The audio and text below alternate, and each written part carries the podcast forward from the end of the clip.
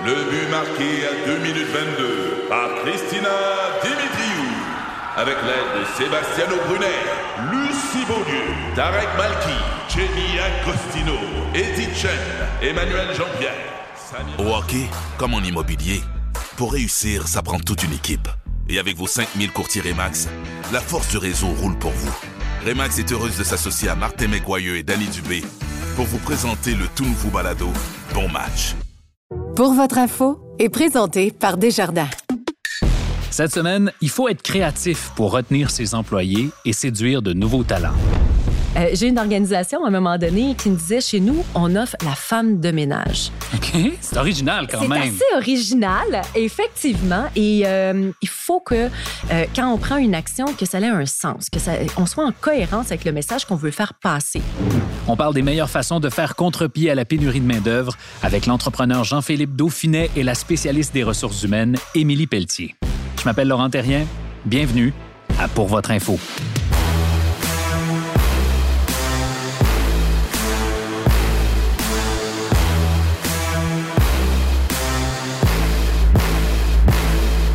Bonjour à tous, je suis tellement content de vous retrouver pour cette troisième saison de Pour votre info, une troisième saison qui va apporter quelques nouveautés, vous allez voir. Après trois ans, on se disait qu'il fallait peut-être un peu rebrasser les cartes, vous proposer quelque chose de différent. Alors, quoi de neuf pour cette nouvelle saison? D'abord, ben, on vous a habitué à des entrevues en tête à tête, souvent avec des entrepreneurs ou des personnalités du milieu des affaires. Cette année, ben, on vous propose plutôt des tables rondes à plusieurs invités, d'abord pour diversifier les voix au micro, proposer divers points de vue aussi et rendre nos discussions peut-être un petit peu plus dynamiques. Ce qui ne changera pas, par contre, c'est qu'on va s'intéresser à ce qui retient l'attention dans le milieu économique et le milieu des affaires.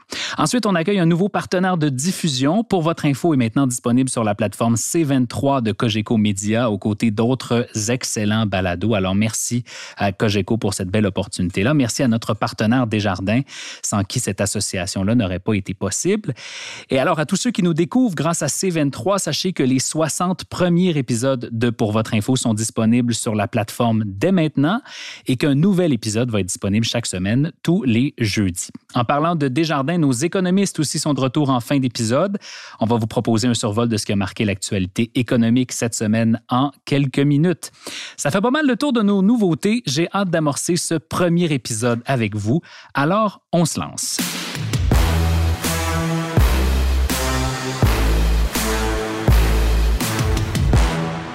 On accueille nos invités Jean-Philippe Dauphinet, bonjour. Salut Laurent. Salut. Merci de me recevoir. Ça fait plaisir. Émilie Pelletier, bonjour. Bonjour Laurent, merci. Merci. Émilie, tu es avec nous en studio. Oui. Jean-Philippe, tu es euh, en virtuel pour une raison qui est tout à fait valable. Félicitations, tu es père de- de- d'un petit bébé depuis une dizaine de jours, Jean-Philippe. Ouais, exact. Donc, euh, nouvellement père d'un premier enfant. Fait que ça nécessite quand même une, une, une extrême flexibilité. Fait que j'apprécie que vous me preniez à distance. C'est Ben, gentil. ça, fait, ça fait plaisir. Jean-Philippe, tu es le cofondateur de l'agence RabLab qui est spécialisée dans le marketing numérique. Vous faites du référencement, vous faites de la publicité numérique, vous faites de la publicité sur les médias sociaux, entre autres choses. Émilie, tu es associée principale chez HRM Group. Vous êtes euh, une firme spécialisée en marketing RH. Tu es Mhm. aussi la rédactrice en chef du magazine en ligne facteurh.com. Alors, merci à vous deux d'être là. Je le disais d'entrée de jeu, nos émissions portent sur des sujets économiques de l'heure. Je pense qu'il n'y a pas meilleur sujet que de parler de pénurie de main-d'œuvre pour commencer cette saison-là, mais on voulait en parler différemment. On voulait être en mode solution. On voulait être concret aussi. Alors, Jean-Philippe, je vais commencer avec toi. Émilie, on se retrouve dans quelques petites secondes. Jean-Philippe, on te reçoit parce que vous avez essayé plein de choses chez RabLab en matière de recrutement, en matière de rétention, des trucs assez conventionnels, d'autres vraiment moins conventionnels. Alors, Mhm. première question pour toi. Quand est-ce que vous vous êtes dit, ton partenaire et toi, que vous deviez innover en matière de recrutement et de rétention? C'est une bonne question. En fait, euh, c'est quand on a commencé Rablab. Tu sais, je- je pense qu'il faut juste faire un petit peu de backstory à tout ça. Euh, ben moi et mon associé, on vient pas du tout du milieu des agences de marketing web. Donc, pas du tout même du milieu des agences point. Mon associé a travaillé près de huit ans, ou même, euh, je dirais, peut-être près de neuf ans dans une usine. En fait, il imprimait la presse, donc chez Transcontinental. Moi, j'ai travaillé dans le milieu des affaires plus en B2B, puis j'ai été aussi euh, entrepreneur pendant trois ans, de 18 à 21 ans. Puis, on venait pas du tout du milieu du marketing ni du milieu des agences. C'est quand on a parti Rablam, qui était comme un espèce de, de, de, de, de side business que Nicolas avait. Quand on a parti Rablam, on a comme été soumis au milieu des agences. Puis on a découvert un peu c'était quoi. Nicolas était autodidacte. Bon, bref, il, connaissait déjà la, structure pour partir une entreprise de service dans ce milieu-là.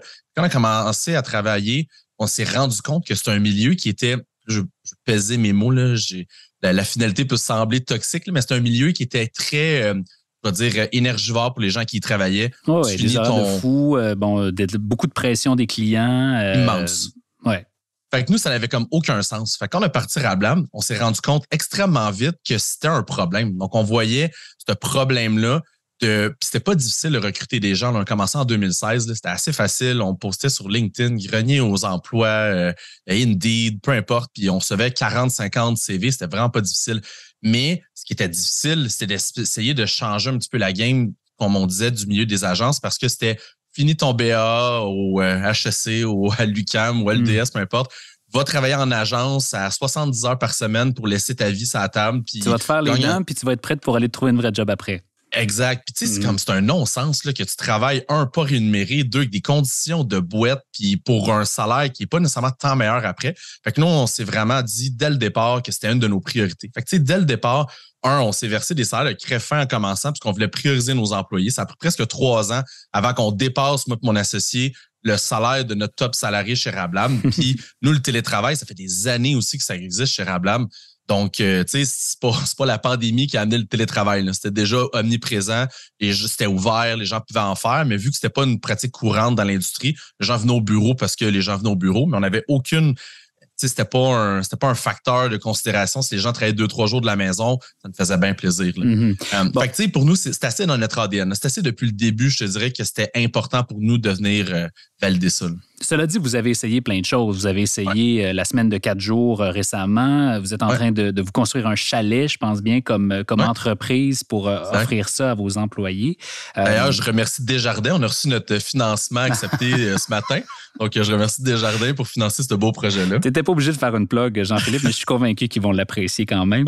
y a-t-il des choses qui fonctionnent mieux que d'autres? Est-ce que tu vois des initiatives qui ont eu plus de succès, d'autres qui n'étaient peut-être pas nécessaires finalement? Oui, c'est un, un, bon point parce que, tu sais, quand tu essaies d'être euh, d'être innovant, il faut que tu essaies des choses. Puis des fois, euh, je pense que c'est le post-mortem, en fait, qui dit qu'est-ce qu'on a fait de bien, qu'est-ce qu'on a fait de moins bien. Puis des fois, en fait, tu cherches au début, tu es comme, ah, tu sais, nous, on veut-tu prendre la tangente de l'ultra-flexibilité, on veut-tu prendre la tangente de vraiment hyper bien payer notre monde, est-ce qu'on va avoir la tangente de comme, you do what you want tant que la job est fait, puis, tu sais, ou le bureau extraordinaire. Fait qu'il fallait un peu tester différents aspects. Puis ce qu'on s'est rendu compte, c'est que l'apport monétaire, qui était un, un perk pendant longtemps, on, on, se retrouvait avec des salaires compétitifs comme les grandes agences au Québec, là, dans, dans, le milieu du digital, pas dans le mhm. milieu de l'agence traditionnelle. Fait on a donné des gros salaires depuis plusieurs années qui sont assez compétitifs. Puis on s'est rendu compte que c'était pas tout à fait un vrai perk, je vais dire, d'être euh, comment je peux dire, d'être aussi haut dans notre fourchette salariale. Euh, puis qu'on était mieux d'un peu avoir plusieurs euh, justement perk au niveau du bien-être au travail, de comment s'occuper des gens, puis tout ça. Fait c'était ça, en fait, qui a fait la différence. Fait que ce qui est arrivé, c'est que nous, on a testé, là, euh, puis on a justement dans une lettre ouverte qu'on a, qu'on a publiée dernièrement, qui a été publiée par Jean Le Montréal, puis tout ça. Bref, on a expliqué que ça fait à peu près trois ans, je peux me tromper, trois, quatre ans qu'on donne des bonus, en fait, euh, euh, global d'agence. Donc, on prend 3% du chiffre d'affaires brut de l'entreprise, puis on la redistribue équitablement euh, aux employés qui travaillent chez Rablab. Fait que, ça donne quand même des bons bonus de peut-être 2 3 000 après de 5 6 000 pour ceux qui ont des postes de gestionnaire. Puis ça, un peu indépendamment de la performance, plus des bonus de performance d'entreprise. Puis on s'est rendu compte que ça, c'était un faux perk pour les hmm. employés. Quand on est arrivé, pas tant que ça. Exact. Puis ça, c'est tout récemment. C'est juin cette année. Donc, on donne les bonus à Noël. Donc, parfait pour les cadeaux de Noël. Puis à l'été, parfait pour payer le pique-nique électronique et les petites sorties euh, euh, euh, colorées d'été. Fait qu'on donne les bonus aux, évaluations biannuelles. Puis le bonus cette année, quand on a fait les rencontres individuelles, puis les chefs d'équipe rencontrent leurs agents, puis là, c'est l'évaluation, puis tes pairs t'évaluent, puis ton chef d'équipe, puis blablabla. On s'est rendu compte qu'une bonne majorité, on, s'entend, on est 30, euh, au moment de l'évaluation, on était 31, 32, là, on est 36, 37, mais à 30 personnes, on s'est rendu compte que plus de 15 personnes, le bonus, il le calculait pas. Par exemple, quelqu'un qui gagne, on va dire, 60 000 par année, mm-hmm. reçoit deux, deux bonus euh, biannuels de 3 000 euh, Donc, pour eux, ce 6 000 $-là, ils calculent pas. Quand ils vont dans un 5 à 7 un ami, puis quand, avec des amis, puis quand ils parlent avec des gens, ils disent combien tu gagnes par année? Je gagne, Je gagne 60 000 OK. Et c'est pas vrai, parce que l'entreprise, c'est basé sur le revenu brut redivisé. Tu, sais, tu peux voir historiquement tous les bonus qui sont versés, c'est de plus en plus gros, puisqu'on est de Mhm. plus en, on fait de plus en plus un plus gros chiffre d'affaires, même si on ajoute des gens. Fait que les gens ne le calculent pas. Fait que, tu sais, ça, c'est quelque chose qu'on a testé, qui a fonctionné pendant des années. Puis là, on s'est rendu compte que ça fonctionne moins. Puis là, en fait, on l'a fait voter les gens au mois de juin. On leur a dit, est-ce que c'est toujours la bonne solution? Est-ce que vous voulez qu'on enlève tous les bonus? On donne juste des plus grosses augmentations salariales. On a fait voter les gens. On leur a fait un peu prendre la décision de qu'est-ce qui, qui leur plaisait parce que c'est ça le problème. C'est que nous, on est parti avec l'idée que c'était la meilleure situation. Puis moi, pour on a assis Nicolas, on se disait, My God, c'est hot, c'est gros. Puis finalement, pour les gens, ça avait peu d'importance quand ils faisaient le calcul de leur côté. Puis avant qu'on aille à Émilie, euh, le résultat du vote, c'est quoi? Ben, le résultat du vote, c'est qu'on a regardé les bonus puisque les gens se sont mis à calculer comme il faut. Parce qu'on leur disait, mettons, on donne des augmentations salariales qui varient entre 6 à 12% annuellement. Ouais, ouais. Puis- Donc finalement, ils ont voulu on- garder leur bonus. exact. Puis on a dit, mettons, 6 à 12% Au lieu de ça, on va donner 8 à 16% près d'augmentation. Et on fait Mhm. les calculs. Puis si tu reçois une augmentation salariale, mettons, annuelle, ben, ça prend 12 mois avant de cumuler ton nouveau salaire. Mais je te donne un bonus, là, je te donne, là, Laurent, je te donne 3 000 sur ta prochaine paye. sais, C'est pas une augmentation salariale, tu l'as drette là. là. Fait que, tu sais, les gens ça sont devient comme, intéressant. Ouais, c'est vrai que là, là, quand tu fais les maths comme du monde, mais tu sais, ça a quand même pris du temps. Puis si on avait juste laissé dans l'impression que c'était la bonne chose qu'on faisait, ben on aurait comme foncé dans un mur. Au lieu de ça, on, on a pris un moment d'arrêt, on a dit écou- écoutez, on pense que ça fonctionne pas. On a sondé tout le monde. Euh, vote, puis on a dit une majorité, on voulait 70% de gens qui étaient d'accord pour poursuivre avec cette, euh, cette méthode-là. Émilie, il y a beaucoup de choses dans ce que Jean-Philippe vient de nous dire. Il y a, bon, justement, donner la parole aux employés, donner une possibilité aux gens de, de choisir. Euh, il y a des, des, des essais sur la rémunération. Toi, tu en vois de toutes les couleurs, j'imagine, Oui. comme consultante. Tu Tout vois ce qui fonctionne, tu vois ce qui fonctionne moins aussi. Donne-nous une idée des, des tendances ou de, de la recette magique que les gens essaient d'appliquer en ce moment, que les employeurs essaient d'appliquer pour, euh, pour retenir leurs employés, euh, puis pour, pour s'assurer d'aller les recruter. Bien, c'est sûr et certain là, qu'avec la pandémie qu'on vient de vivre, ben, le télétravail est au cœur des discussions. hein. On ne se le cachera pas. Là. Je sais que Jean-Philippe, ça fait un bout qu'il l'a mis en application, mais C'est pas le cas partout. c'est pas le cas partout. Il y a des organisations qui, eux, ne, ne veulent vraiment pas euh, emprunter cette voie-là. Euh, nous, ce qu'on dit toujours, c'est de ne pas partir avec des a priori. Exactement comme Jean-Philippe a dit, il dit, ben nous, on était parti avec l'idée que les bonus, c'était cool et que ça faisait vraiment la différence auprès des employés. Or, ce qu'on se rend compte très souvent, c'est que quand on pose la question aux employés, quand on va vraiment chercher le, le fond des choses, Mhm. on se rend compte que très souvent, ben, c'est beaucoup moins compliqué que ce qu'on pense. Comme par exemple avec le télétravail, euh, j'ai des organisations qui sont allées poser la question à leurs employés puis qui disaient non, je veux pas nécessairement du télétravail. Moi, ce que j'aurais besoin, par exemple, c'est d'avoir de la flexibilité avant les heures de travail et après les heures de sortie pour me permettre justement, si jamais il y a une tempête de neige, si jamais euh, il y a de la circulation ou que j'ai un problème avec un enfant le matin, hein, euh, ça l'arrive des fois, ben, que j'ai une soupape pour pouvoir entrer euh, au bureau ou sortir par la suite. Donc, on se rend compte que très souvent, on part avec des a priori, on part avec des modes euh, et c'est pas nécessairement ce que les gens veulent ou ça répond pas nécessairement non plus à leurs besoins et attentes.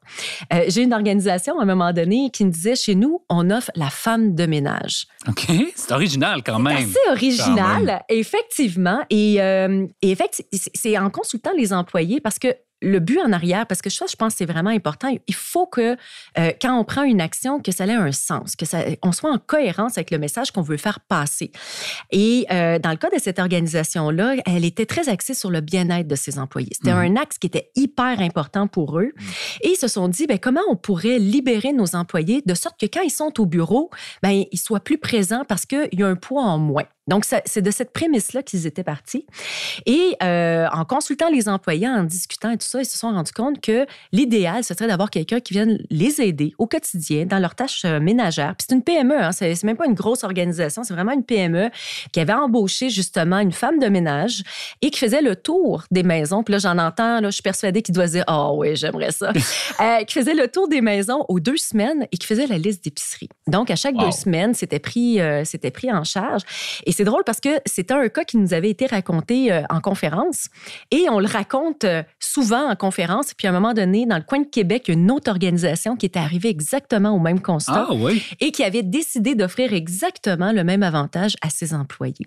Donc, on voit que la consultation des employés, effectivement, fait toute la différence. Euh, que très souvent, ben, on s'en met peut-être un petit peu plus lourd sur les épaules que ce que les gens ont nécessairement besoin.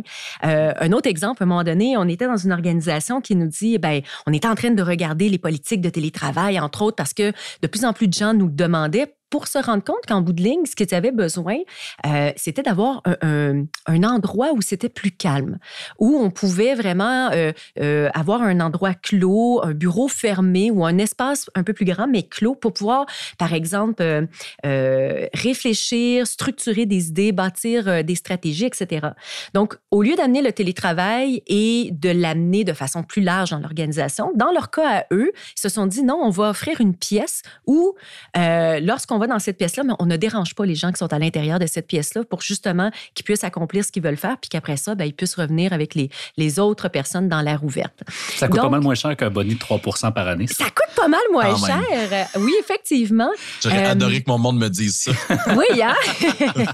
mais, mais je pense que oui, il faut écouter les tendances parce que c'est sûr et certain que nos employés sont en contact avec ces tendances-là, euh, voient ce qui se fait ailleurs. On se fait, on se fait challenger là, en tant que, que représentant des ressources humaines, mais euh, des fois, il faut aller un petit peu plus loin au fond des choses pour Mhm. comprendre les besoins et les attentes.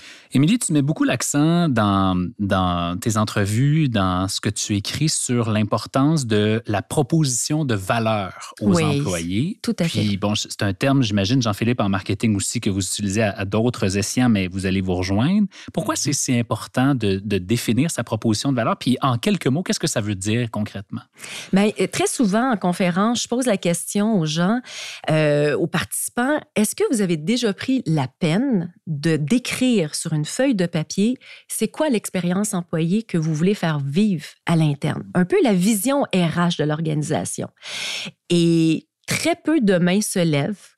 Euh, ça commence par contre, donc je suis contente, on voit que ça commence à faire des petits, mais Mhm. de dire concrètement en tant qu'employeur, qu'est-ce que je veux faire vivre comme expérience à mes employés? Parce que la grande problématique qu'on se rend compte à l'heure actuelle, c'est qu'il y a plein de choses qu'on met en place, que ce soit de la formation, euh, que ce soit des, des conditions de travail, que ce soit de la flexibilité, du télétravail, peu importe qu'est-ce qu'on met en place, euh, c'est des actions qui sont un peu éparses à gauche et à droite, mais qui n'ont pas une cohérence, qui n'ont pas un sens. Alors que quand on, on fait cet exercice-là de se dire, non, non, je prends un temps d'arrêt, je réfléchis vraiment, c'est quoi que je veux faire vivre comme expérience à mes employés euh, et que je l'écris vraiment noir sur blanc, ben après ça, peu importe ce que je vais mettre en application, mais je suis capable de me retourner vers cette, euh, c'est peut-être ces deux ou trois phrases-là et de donner un Mhm. sens, de donner une cohérence à cette expérience-là. Après ça, il faut respecter nos promesses. Il faut le Oui. faire pour vrai. Jean-Philippe, c'est ce que tu dis, toi, dans le processus de recrutement notamment. Tu dis, il ne faut pas faire de fausses promesses à Ah, ses employés non. puis leur promettre la lune. Là. Non.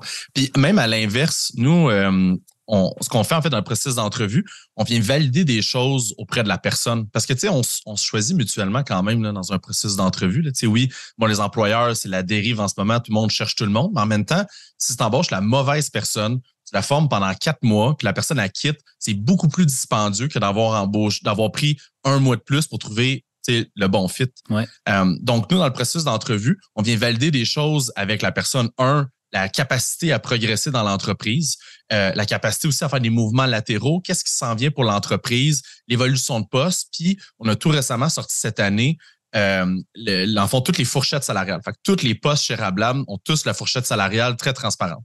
Fait que quelqu'un qui rentre chez Rablab, c'est exactement au poste qu'il est, avec sa fourchette salariale, euh, excluant les bonus, puis combien aussi que que les dirigeants de l'entreprise, puis euh, que les postes de direction gagnent. Donc, si maintenant la personne elle rentre avec un salaire intermédiaire à 65 000 par année, puis elle se dit, écoute, euh, moi j'aimerais ça, tu rester plusieurs années, j'adore la vibe chez Rablab, c'est le fun, me semble je me sens vraiment euh, à ma place. Puis elle regarde qu'avec un 5-6 ans d'expérience euh, dans l'industrie, puis un 2-3 ans chez Rablab, elle peut se rendre à un poste de chef d'équipe, c'est un poste qui gagne 80-90 000. Mais tu sais, pour, pour cette personne-là, on vient valider dès le départ son futur chez nous au lieu de, faire des fausses promesses, de dire, ah, tu vas voir, tu vas évoluer vite, tu vas gagner plus cher, ta, ta, ta. Ben, c'est écrit, c'est là. Puis après ça, tout ce que la personne a à faire, c'est que de, travailler conjointement avec nous autres puis de, de, vouloir progresser. Tu sais, je pense que cette espèce de, sélection-là un peu plus définie au processus mm-hmm. d'embauche nous aide parce que il y, a une étude qui est sortie cette année au mois de mai euh, que l'A2C a préparée qui s'appelle, l'enfant, c'est avec euh, AWC Talent, c'est comme une firme de recherche canadienne. Puis ils ont recensé les agences de marketing web canadiennes et québécoises par rapport au taux de roulement. Puis de mai 2021 à mai 2022, le taux de roulement canadien est estimé à 40% les agences de marketing.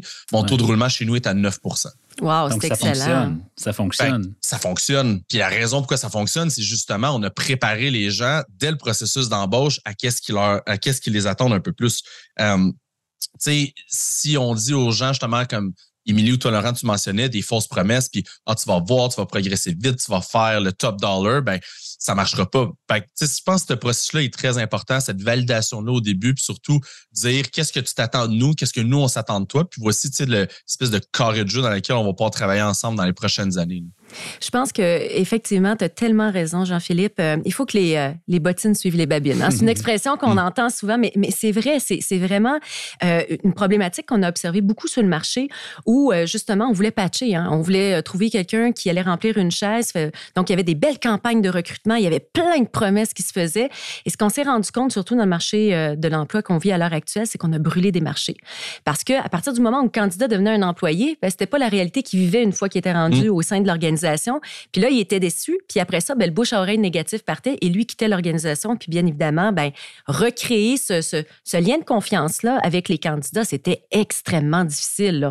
On avait une méchante côte à, remonter. Donc, je pense que c'est vraiment très important. Mais je pense aussi que une fois que l'employé est à l'interne, comme tu le mentionnais, cette transparence-là au niveau salarial, c'est hyper important parce que les gens n'ont euh, pas l'impression euh, qu'il y a des cachotteries. Que, au contraire, euh, on sait dans quoi on s'embarque on s'embarque ensemble.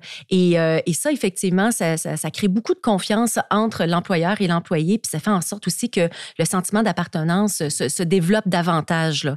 Euh, mais je le rattache encore toujours en me disant, il faut faire un pas en arrière puis se dire, ben comment je veux me positionner comme employeur. Il faut se poser cette question-là parce qu'après ça, autant vers l'externe, vers les candidats que vers l'interne, ben, on va juste s'assurer de créer du sens, de créer de la cohérence pour justement que les bottines suivent les babines. Mm moi si je me trompe tous les deux, mais moi j'ai l'impression qu'on peut facilement attirer des gens avec euh, certaines des tactiques dont on parlait, la semaine de quatre jours, même la femme de ménage en est un bon exemple. Mais les gens, ils partent pas à cause de ces tactiques-là ou de ces propositions-là. Ils partent pour des choses beaucoup plus fondamentales. Ils partent parce que la culture est malsaine. Ils partent parce qu'ils sentent qu'ils sont pas en train de s'épanouir.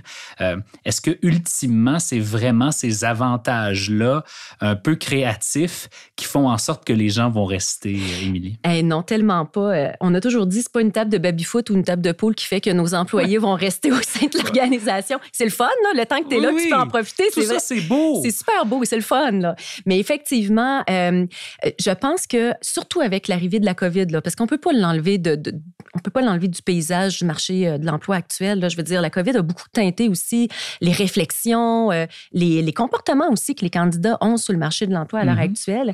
Et, et, la quête de sens revient beaucoup. Donc, de dire que comment mon travail au quotidien va contribuer à quelque chose de plus grand que moi. Comment concrètement je vais réaliser euh, les objectifs de l'organisation ou même la mission de l'organisation? On veut à quoi je sers, À quoi je sers? Je vais, être utile finalement à travers mon, travail. Puis on, travaille beaucoup avec les gestionnaires à, ce niveau-là. Euh, on crée souvent ce qu'on appelle des, guides de gestion. Donc on parle souvent du guide de l'employé. Hein, quand on rentre dans une organisation, on a un guide de l'employé pour dire ben, c'est quoi les attentes de l'organisation par rapport à l'employé. Et maintenant, on commence à se questionner aussi sur c'est quoi les comportements qu'on s'attend d'un gestionnaire pour faire vivre cette expérience employée-là? Donc, on ne veut pas enlever la personnalité des gestionnaires, c'est pas ça l'idée. Mais l'idée, c'est de se dire, est-ce qu'on peut se donner peut-être euh, des, codes communs pour uniformiser l'expérience employée à travers l'organisation, puis de s'assurer que ce soit le plus positif possible pour qu'on mmh. réussisse justement à la rendre concrète là, dans le day-to-day. Jean-Philippe, je suis sûr que vous faites des entrevues de départ euh, pour comprendre pourquoi les gens euh, vous quittent. Tu disais que tu as un taux de roulement de 9% euh, Les 9% qui vous quittent, ils vous quittent pourquoi?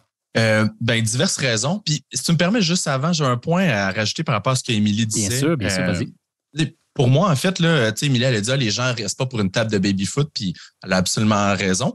Mais si on recule, là, 10, 12 ans, les gens restaient où ils venaient pour ça. Tu sais, j'ai entendu pendant dix dernières années, ah, ça a l'air cool de travailler chez Google, ils ont des tables de baby-foot puis des hamacs pour chiller entre, euh, entre deux, euh, entre deux sessions de travail. Puis pendant des années, c'était ça comme le, on va dire, le perk ultime. C'était l'espèce de bureau incroyable au centre-ville de Montréal ou peu importe Myland. C'était, c'était le, le perk ultime. Puis aujourd'hui, c'est plus ça. Mhm. Mais le problème, je pense, fondamental que les entreprises vivent en ce moment, c'est qu'ils essayent de ramener ça à ce que c'était avant. Ça a changé drastiquement. Tu Émilie parlait de la pandémie. La pandémie a changé ce comment je peux dire, ce comportement-là auprès des, des employés qu'avant, ils sentaient que c'était important d'être là cinq jours par semaine, puis il n'y avait aucun workaround. Puis là, aujourd'hui, ils ont vécu deux ans de télétravail, que leur travail va à la perfection, qu'ils ont moins de stress pour se rendre au boulot, que, tu sais, qu'il y a plein d'avantages. Donc, le fait de revenir en arrière, puis que l'employeur est comme non, non, non, écoute, j'ai payé cher pour mon bureau, puis t'es mieux de venir, puis tout ça, ça, ça colle plus dans la réalité. Fait que je pense aussi que, le- que ce que les gestionnaires doivent faire, puis les organisations, c'est de un peu faire marche arrière, puis de un peu genre faire table rase, puis de dire ce qui marchait, marchait plus. Mais comme Revenir réellement, penser à downsizer des bureaux, penser à faire plein de différents trucs. Euh, nous, par rapport justement au bureau, avant la pandémie, on avait, dans le fond, nous, on est dans un nouveau bâtiment, Fabricate, euh, Myland, Parc Extension, bref. Puis on a pris volontairement un petit bureau. Donc, j'ai de la place juste pour 24 personnes. Puis on était déjà 24, 25 avant, un an avant même que le bureau soit prêt parce qu'on s'est dit que c'était pas le futur de l'emploi. Donc, le futur de l'emploi, c'était pas d'être là cinq jours par semaine, euh, all year long. Donc, on a un peu travaillé euh, ça, puis c'était dans l'optique aussi de downsizer. Fait que, tu sais, il y a des entreprises qui vont dire, ah, ben non, je peux pas parce que j'ai un bail, tout ça, mais il va falloir trouver des alternatives, puis des, des fixes qui sont importants parce que sinon, l'entreprise va avoir constamment de la difficulté à recruter puis à, à retenir ses employés. Donc, c'était ça un peu juste mon, mon aparté par rapport à ça. Puis pour répondre à ta question, Laurent, Ouais. qu'est-ce qui fait que les gens quittent? Ben, les gens quittent parce que, puis justement, là, puis, tu sais, je m'en cache pas, on a eu un départ, euh, on a eu un départ cette semaine. euh, puis on a eu un départ euh, au mois de, de, de juin qui a fait mal un petit peu. C'était quelqu'un qui se faisait trois ans qui était dans l'organisation. Les, les gens partent parce que principalement parce qu'ils plafonnent. Tu sais, on s'entend, on est une entreprise qui est en, qui est en bonne croissance. Tu sais, en six ans, on est parti de deux, deux gars dans un sous-sol à 30 quelques, euh, Mais vous n'êtes pas une multinationale non plus avec des On pas opportunités multinationale. partout dans le monde. Ben oui, c'est normal, ça. Exactement. Fait que cette, euh, je pense que ce plafonnage-là, entre guillemets, tu sais, mettons, on a un chef d'équipe par département, euh, sont là depuis minimum quatre ans. Donc, on a fêté le- tous leurs quatre ans au mois de juin. Euh, puis là, on en a d'autres que de- d'autres départements qui arrivent à leurs quatre ans à l'automne, début d'année prochaine. Fait que, tu sais, on a comme une, une équipe de direction solide qui ça fait trois, quatre ans qui sont là. Puis il y a quelques personnes, justement, qui se voyaient plus grandir. Mais des fois, c'est qu'ils voient pas un petit peu plus loin que je veux dire que que cette promotion-là directe. Donc, on a une personne chez nous que ça fait deux ans qu'elle est là, euh, la personne est patiente, puis elle fait vraiment de l'excellent boulot. Puis là, on a créé un nouveau département, puis elle a fait un mouvement latéral. Tu sais, elle, c'est tout aussi intéressant qu'un que d'avoir un poste de direction, mais elle a été patiente, intelligente, elle s'est assise avec nous. Fait que, tu sais, ce qui fait quitter les gens, je pense, c'est euh, chez Rablam. En tout cas, c'est cette possibilité-là de progresser. Puis aussi, on se le cachera pas, euh, les augmentations salariales, on est très fixe par rapport à ça. On explique aux gens, on est transparent. On a fait aussi des études de marché avec euh, Randstad. On publie des études sur les salaires. On a, on a vraiment été très minutieux à analyser ça comme il faut. Puis en regardant toutes les données du marché, on est parfaitement dans une fourchette qui est très raisonnable. Puis on le dit encore une fois, comme je disais tantôt, dès le processus d'embauche, chez nous, si tu viens pour faire la grosse palette, faire le gros salaire, puis aller péter ça dans un 5 à 7 en disant Hey, moi, je suis rablable, puis je gagne whatever, ça sera pas la- on n'est pas le bon employeur. Hmm. On sera pas l'employeur que tu vas être gratifié par ton salaire. Par contre, on va être l'employeur que tu vas être gratifié parce que tu as les bonnes conditions, tu peux travailler quatre jours par semaine, ultra flexibilité, tu sais, comme tu t'arranges comme tu veux. Tu sais, il y a- il y a plein d'avantages par rapport Mais à vous ça. Que- respectez votre promesse. mais on respecte notre promesse. Fait que c'est un, fait que je dirais que c'est vraiment la possibilité d'augmenter, de, de, de pro- d'être promu rapidement, puis aussi la partie salariale. C'est vraiment Mhm. les deux points qui font le plus mal. Euh, on va devoir conclure cette euh, conversation éventuellement. Je vous laisse 30 secondes tous les deux pour, pour tous ceux qui en arrachent, pour ceux qui nous écoutent puis qui, qui réussissent pas à retenir ou qui sont moins loin dans le processus tout simplement, puis qui ont besoin de, de trucs concrets pour partir cette machine-là puis, puis arrêter l'hémorragie finalement. Vous leur donnez quel conseil? Émilie, je commence avec toi. Ben, moi, la première chose, c'est de prendre un temps d'arrêt. Je pense que ça sert à rien de vouloir aller trop vite. Là. On le sait, là, on n'est même pas dans le pic de la pénurie de main-d'œuvre. Elle va arriver en 2030. Mhm. Donc, on est encore là, euh, quasi au balbutiement. Donc, imaginez comment ça va faire mal rendu en 2030. Là. Oh, il va manquer 1,4 million de personnes. de personnes. En 2030. Et on, on va recommencer à remonter la côte, mais très lentement jusqu'en 2040 par la suite. Donc, de prendre un temps d'arrêt, euh, de vraiment se poser la question, ben, c'est comment je veux me positionner? C'est c'est Mhm. quoi que je veux faire vivre comme expérience? Parce que par la suite, ça va autant nous aider pour l'attraction parce que notre message va être clair. On va savoir qu'est-ce qu'on a à proposer clairement aux candidats. Puis à l'interne, auprès de nos employés, ben, plus on va leur faire vivre cette promesse employeur-là à travers nos différentes euh, pratiques de gestion, pratiques de ressources humaines, conditions de travail, ben ça va devenir leur quotidien. Puis quand ils vont se faire questionner sur le marché de l'emploi après par un candidat en disant Hey, c'est-tu vrai que chez vous, c'est telle réalité qu'on vit? Ben, les gens, ils vont devenir des super bons ambassadeurs de l'organisation. Donc, pour moi, la première chose à faire, c'est d'arrêter de vouloir euh, éteindre des feux. Je pense que c'est vraiment pas la solution et de faire un travail un petit peu plus en profondeur. Puis si tu me permets, euh, Laurent, Oui. j'aimerais vraiment faire la distinction entre rétention puis fidélisation. Parce que pour moi, quand on prend ce temps d'arrêt-là, là, on est vraiment dans une approche de fidélisation. Puis là, souvent, les gens me disent, oui, mais c'est pas la même chose. Je fais toujours la, la comparaison avec une vie de couple. Est-ce que tu veux retenir ou fidéliser ton conjoint ou ta conjointe? C'est exactement la même affaire. Ouais. Donc, il y a un attachement de cœur qui est là. On a le goût, justement, on est mobilisé, on a le goût de participer à l'organisation, on va amener Mhm. des idées, on va être créatif, etc.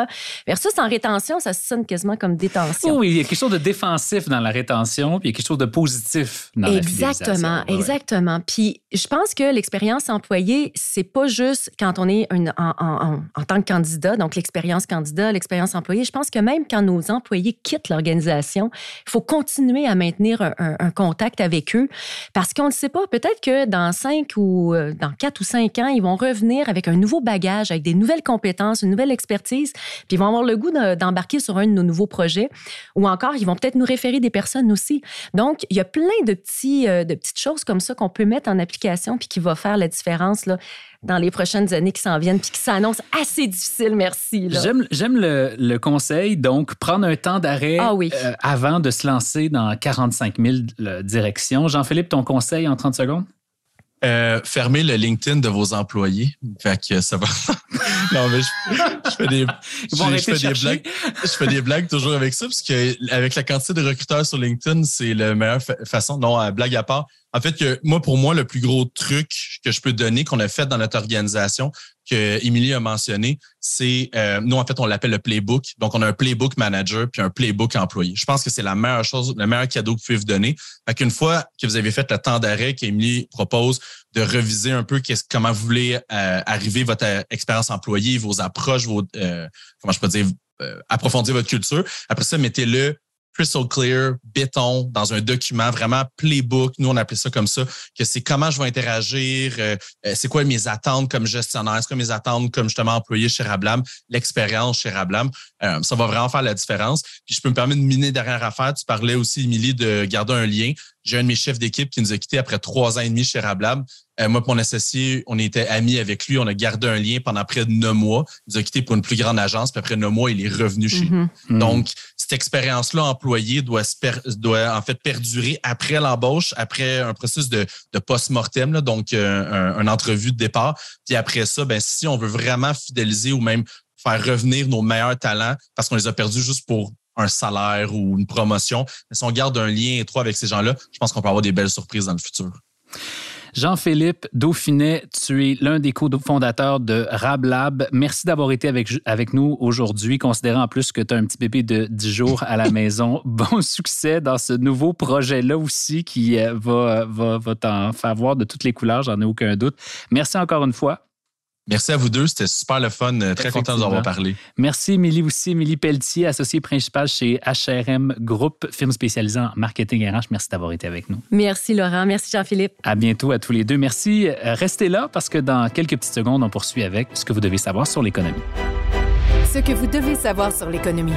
Voici Francis Généreux. C'est le retour de nos chroniques économiques avec les économistes de Desjardins. C'est Francis Généreux qui ouvre le bal cette saison-ci. Bonjour, Francis. Bonjour. Je nous invite à faire un saut de l'autre côté de l'Atlantique cette semaine parce que si on trouve ça dur chez nous, je pense que les Britanniques trouvent ça pire. C'est tout un demi-tour qui vient de se produire en Grande-Bretagne cette semaine, tout un revirement de situation qui pourrait coûter son poste, rien ni plus ni moins, à la première ministre Liz Truss, qui est en poste depuis euh, à peine un mois. Tu vas nous aider à, euh, à comprendre ce qui s'est passé. Ça a commencé par un plan qui a été déposé, une réforme fiscale qui a été déposée il y a à peu près un mois. Qu'est-ce qu'il y avait dans ce plan-là? Oui, donc c'était le nouveau euh, chancelier, chancelier, de l'échiquier euh, qui récemment, ben, nouvellement nommé par la nouvelle première ministre, qui amène un plan euh, assez ambitieux afin d'avoir un seul objectif, c'est de relancer la croissance. Puis dans ce plan-là, on avait surtout des baisses d'impôts, des assez grosses baisses d'impôts. On coupait euh, euh, le, le, plus haut niveau euh, du taux d'imposition sur le, sur le revenu des particuliers, qui, qui, qui était de 45% puis on l'enlève. Euh, le, le, revenu, le, taux d'imposition de base diminue d'un pour cent aussi, passe de 20 à 19. Vraiment, c'était vraiment un gros programme. Pas étonnant, par contre, parce que c'était vraiment dans le plan qui a permis à la première ministre Liz Truss de gagner la campagne euh, chez les conservateurs britanniques et euh, de devenir première ministre. Mais euh, donc, c'est vraiment être allé de l'avant tout de suite très fort euh, pour, euh, pour pousser son programme et arriver avec des grosses baisses d'impôts. Mm -hmm. Peut-être un peu trop vite pour les marchés.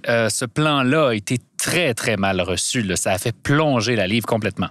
Tout le monde, ou à peu près tout le monde, a critiqué euh, ce plan-là. Oui, les marchés, comme tu mentionnes, j'y reviens, mais euh, même les FMI qui l'a critiqué ouvertement en disant que c'était pour accentuer les inégalités, que c'était pour contredire, ça contredisait la, politique actuelle de la Banque d'Angleterre qui essaie de, euh, ramener l'inflation à des niveaux plus acceptables.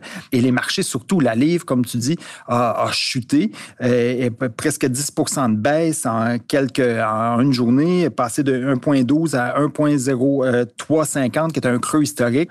Et les taux obligataires aussi. Donc, euh, évidemment, ces baisses d'impôts-là, il n'y avait pas, pas d'annonce comme quoi, de quelle manière elles se payaient. C'était seulement pour le déficit, mais on n'avait même pas d'idée vraiment très précise des coûts. On soupçonne que c'est aux alentours de 160 euh, milliards de livres, mais, euh, mais pas bien expliqué, faisant en sorte que le marché était un peu dans le brouillard, n'a pas aimé ça, et ça a fait monter les taux d'intérêt euh, sur les obligations britanniques de beaucoup, presque 100 points de base dans les journées euh, autour du budget? Alors, un mois euh, à la tête de la Grande-Bretagne et déjà, euh, elle a dû laisser de côté son ministre des Finances pour un nouveau qui s'appelle Jeremy Hunt, qui lui est entré en poste la semaine passée. Et il a, ni plus ni moins, Francis, détruit ce que son prédécesseur avait mis en place dans les dernières semaines pour essayer de calmer un petit peu les marchés. Là il a tout cassé là, par rapport à ce qui avait été annoncé, qu'est-ce qui avait été promis. C'est ça qui est le plus dur aussi pour le premier ministre, c'est qu'est-ce qui avait été promis, mais ça n'a tellement pas passé par les marchés, par la population, euh, par tout le monde, que euh, ce programme-là euh, n'est plus là, n'existe plus. Et euh, on, la plupart des baisses d'impôts, celles que j'ai nommées tantôt, euh, n'auront pas lieu. Les augmentations d'impôts qui devaient avoir lieu, mais qui avaient été enlevées par, dans le mini-budget du mois de septembre, mais maintenant vont revenir. Quel objectif? Mais un objectif de rassurer les marchés. Mm -hmm. euh, parce que les marchés, encore là, sont, semblent assez nerveux. Il a fallu que la Banque centrale euh, se mette de la partie et calme le jeu aussi. Euh, et aussi l'opinion publique qui était vraiment très contre, alors que les, les partis conservateurs, sa, sa, popularité dans les sondages, laisse s'effondrer. À voir si elle sera là la prochaine fois qu'on va se reparler, euh, Francis. Les paris sont ouverts. Dernier mot euh, avant qu'on se quitte. Est-ce que ça peut avoir une incidence sur notre économie ici? Est-ce que euh, ça nous met à risque au Canada d'une quelconque manière? Ben, pas très directement. Le, Royaume-Uni, surtout depuis le Brexit, est, quelque chose à part. On pourrait dire, c'est les marchés ou dans, l'économie en général, qui ont une croissance un peu plus lente qu'ici, sont même pas revenus au niveau d'avant la pandémie, alors que nous, on l'a bien dépassé. Toutefois, le côté avertissement des marchés, lui, peut être important, puis peut peut-être s'appliquer à nous éventuellement. Si nos gouvernements euh, euh, dépensent trop dans un contexte où l'inflation reste élevée, ou est-ce qu'on voudrait qu'il y ait plus un ménage, des taux d'intérêt élevés, on voudrait qu'il y ait plus un ménage des finances publiques, mais les marchés, on, comme on le voit, là, sont plus prêts à reprendre leur rôle de, surveillant des finances publiques et pourraient, dans, ce dans un comme tel, comme pénaliser euh, un gouvernement qui serait trop dépensier. Exact. C'est très clair. Merci beaucoup de ce tour d'horizon-là. C'est très apprécié. Francis, on se reparle bientôt. Merci, à bientôt.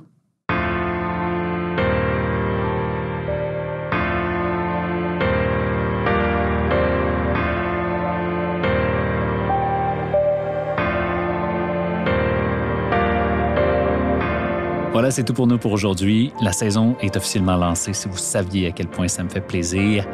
Pour votre info est un balado indépendant présenté par Desjardins. Notre recherchiste est Philippine de Tinguy. Nos épisodes sont enregistrés au studio Edgar à Montréal. Notre technicien cette semaine est David Gagnon. Tous nos épisodes sont disponibles sur la plateforme C23 de Cogeco Media, ainsi que sur Spotify, Apple Podcast et partout où vous retrouvez vos balados. Je m'appelle Laurent Terrien. On se retrouve la semaine prochaine.